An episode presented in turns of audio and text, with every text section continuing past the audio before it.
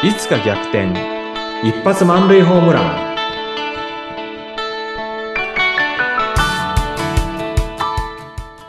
はい皆さんこんにちは。はじめまして。合同会社東きみなり事務所代表の東きみなりと申します。どうぞよろしくお願いします。よろしくお願いします。皆さんこんにちは。インタビュアーの山口智子です。東さん今日から番組がスタートとなりました。はい。まずはぜひ東さんの自己紹介からお願いしますはいありがとうございます。初回ですんでちょっとぎこちないんですけれども、えー、東きみなりと申します。えー、1962年、今から60年前ですね、北海道の札幌で生まれました。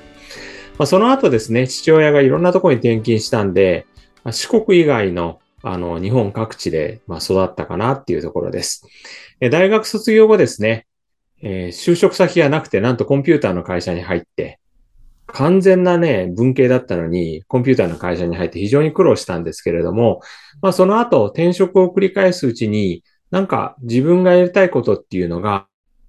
気がついたらできていたのかなっていうふうに思います。で、あの、まあ、55歳、56歳の時ですかね。あの、残念ながらそちら、リストラされまして、で、その後どうしようかなっていうふうに考えていた時に、まあ、たまたま持っていた、あの、キャリアコンサルタントの資格を使ってですね、起業してみようっていうことで、えー、起業、それから、えー、実際にですね、研修講師をやりながら、キャリアコンサルタントの資格も使って、えー、今の、え会社でなんとか頑張っています。こんなところです。よろしくお願いします。ありがとうございます。ぜひこれから番組よろしくお願いします。はい、よろしくお願いします。なんか、東さん、はいいろいろなね、キャリアを積まれて今があると思うんですけども、まあ、はいそ、そのあたりのお話もたっぷりとこれからうん番組回を重ねるごとに伺っていきたいと思います。はい。この番組のね、まずタイトルが、いつか逆転一発満塁ホームランということで、はいす。ごくなんかインパクトのある、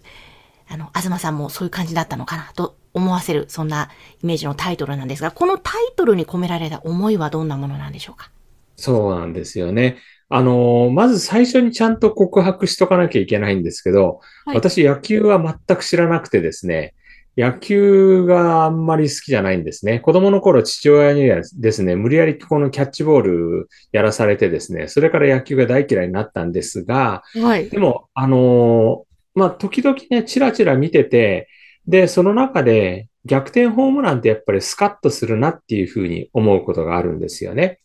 で、野球は知らないけれども、あの、人生でいろいろとですね、あの、まあ、逆転、大逆転するような、そんなまあストーリーですとか、それからまあ仲間の話ですかって聞いてるうちに、自分もなんかなかなか苦労してるけれども、この人生の中で逆転ホームラン一発満塁ホームランで、なんかこうゲームが変わるような、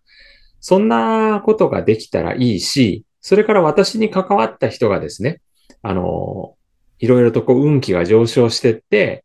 まあ最後逆転ホームランでやりたいことができるですとか、夢を叶えるですとか、まあ、そんな風なスカッとした人生を送ってもらえるといいし、私もそうありたいと思って、それをこのポッドキャストのタイトルにつけてみました。はあ、いいですね。本当悩んでる方たくさんいらっしゃると思うので、そういう時にその解決へ導いてスカッと一発逆転ホームラン。はい。いや私も打ちたいですし、皆様にも打っていただきたいですよね。そうですね。うん。いぜひこの番組通してなんか皆様にこう感じていただきたいこととか、東さんのテーマにしていきたいことっていうのはありますか？はい。あの、笑う角には服着たるって言葉が大好きなんです。あ、いいですね。すんで、このテーマ、この番組、このポッドキャストを聞きながら、何かこう、笑って、笑ったらですね、実は道が開けてた。実は満塁逆転ホームランが打ててた。そんなことになったらいいなっていうのが強く思いますんで、まあ、笑いを入れながら楽しく話をしていきたいなっていうふうに思ってます。いやー、私もそのね、笑う角には服着たる大好きな言葉なんですが、はいやっぱ。りこう、笑顔っていいものをこう、よ引き寄せますよね。そうですね。あーえー、なんか、東さんもにっこり笑うと、すごく優しい笑顔になられるんで、その笑顔に引き込まれながら番組をまた進めて、はい、行きたいなと思いますが、はい。でも本当にこのサラリーマン時代から、またそのいろいろと思い悩んで、そしてリストラもということもおっしゃっていましたが、そしてはい今ということですね。やっぱりこの中で大きなその東さんの転換になったところっていうのはどのあたりなんですか？そうですね。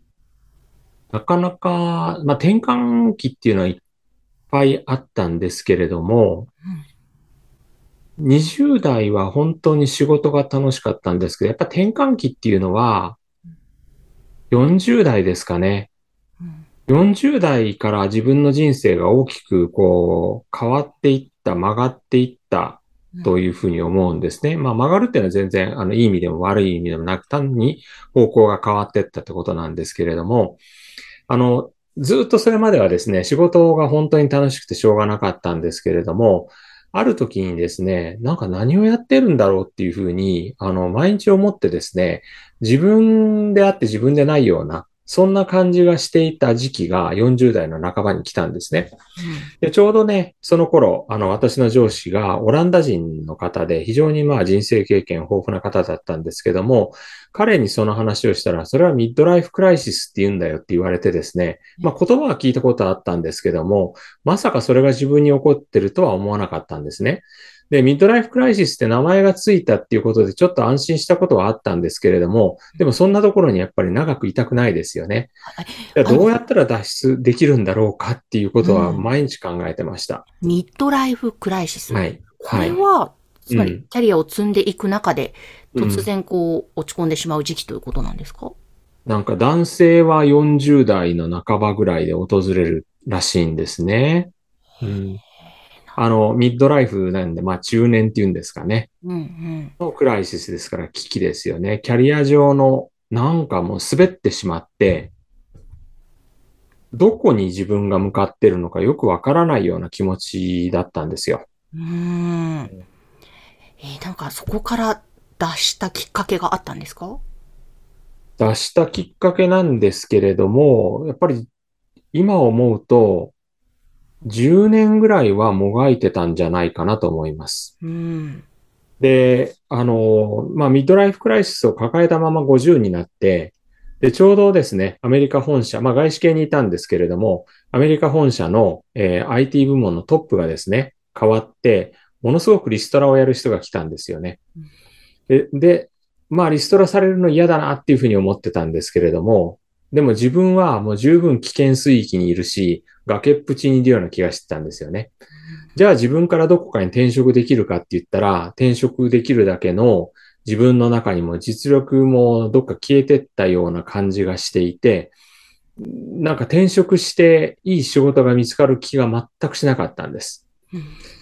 で、まあそんな時にですね、キャリアコンサルタントに向いてるっていうふうに、現職のキャリアコンサルタント2人からですね、言われまして、そんなもんかなと思いながら、実際にその、あの、養成講座に、の説明会に行ったらですね、これは向いてるんじゃないだろうかっていうことで、ちょっとまあすがるような思いもあってですね、あの、さあの、キャリアコンサルタント、えー資格取得に向けて動き出した。その頃からですね、あの、人生変わり始めたなと思います。そして、まあ予定通りリストラされて、リストラされたらもうですね、元には戻れないんで、あの、もうそのまま行くしかない。で、気がついたら、ミッドライフクライシスを抜けてたなっていうような、そんな思いですね。そうなんですね。でも、はい。その、そこから人生が変わり始めたなって感じたとおっしゃっていましたけども、まさにその、一発満塁ホームランを打っていく、その、下準備をおそらく苦しかったかもしれませんが、その10年間なさってはい。変わってきたなというところにたどり着いたということなんですね。そうですね。はい。いや、あの、ぜひそのあたりのもっとはい。深いお話ですとか、またはまあはいその以前のね、サラリーマン時代のお話などなど含めて、はい。またぜひこれ次回、その次と、えーいろいろと皆様にもお伝えしていきたいなと思います。はい。えーぜひ、東さんの番組をこれから聞いてくださる方にもメッセージ最後にお願いします。はい。ありがとうございます。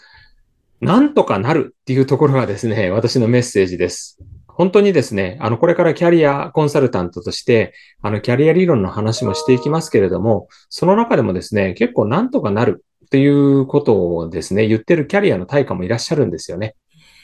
本当になんとかなるっていう気持ちがあれば、なんとかなります。そして笑う角には福来たる。これを忘れないってことが大事かと思います。いやーいいですね。なんとかなる。笑う角には福来たる。えーぜひ皆さん、そんな思いで、えーこれからキャリアを詰まって入れてまた起業したいという方も参考になさっていただけたらなと思います。東さん、これからよろしくお願いします。はい、よろしくお願いします。えそして、え東さんの会社の URL、こちらは番組の概要欄に掲載しておりますので、ぜひ気になる方、こちら、まずご覧いただければと思います。そして、ぜひまた次回も聴いてください。